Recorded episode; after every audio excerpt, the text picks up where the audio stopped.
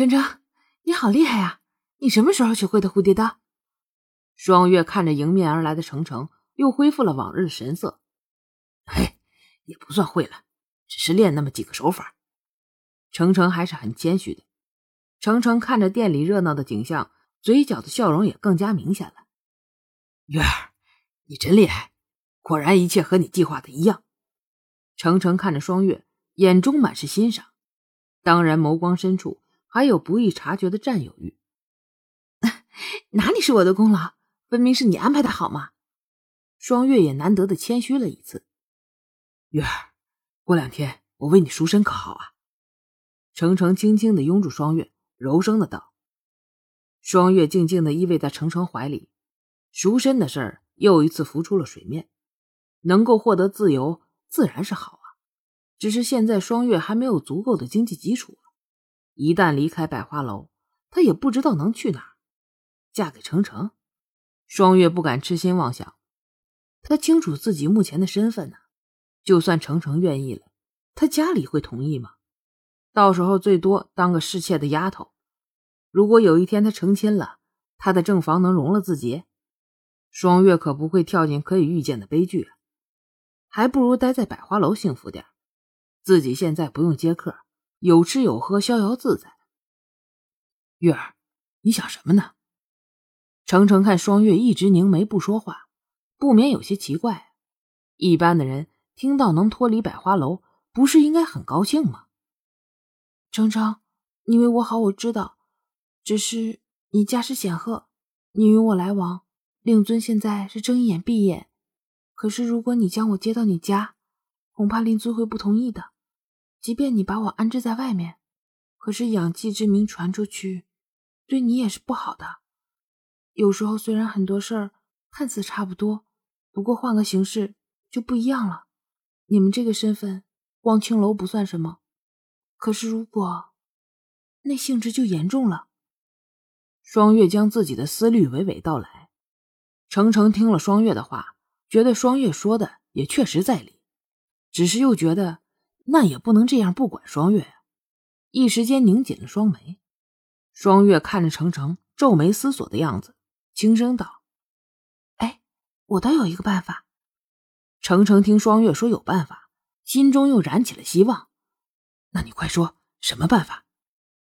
程程，首先你需要包了我，确保我暂时平安。”双月柔声的对程程说道。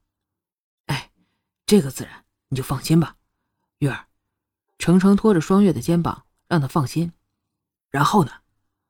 然后等过一段时间。嗯，半年左右吧，情况允许的话，你帮我赎身。赎身以后，你得给我一些钱，够我生活。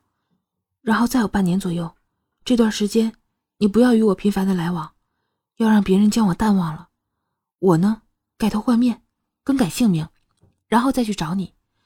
那时候你的家人也不会知道我出自青楼，我想他们会更容易接纳我的。双月将自己的想法缓缓道出。哎，你说的倒是有道理，只是那样就委屈你了。程程轻轻的拥住双月，那就这么定了。双月问完以后，看到程程轻轻的点了头，开心的抱住了程程。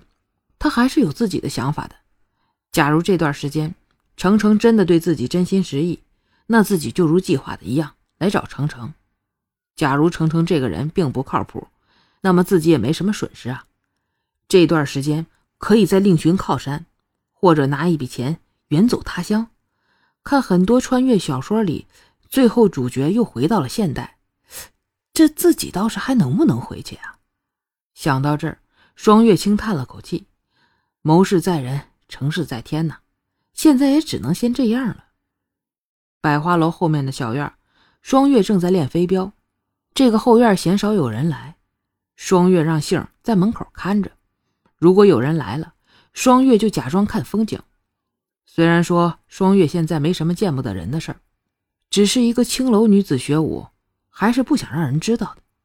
其实双月在这儿的日子过得比现代还惬意呢，不用上学，也不用上班啊，每天好吃好喝的，还有大把的时间可以做自己喜欢的事儿，研究研究这里的武术啊，练习练习飞镖啊，没事打打太极。双月忽然间感觉老天待自己还真的不错，每天有人伺候着，不用干活，这也太幸福了吧！当然，并不是所有的青楼女子都能如此幸福的。双月是因为有了程程这个大哥，才不用接客的。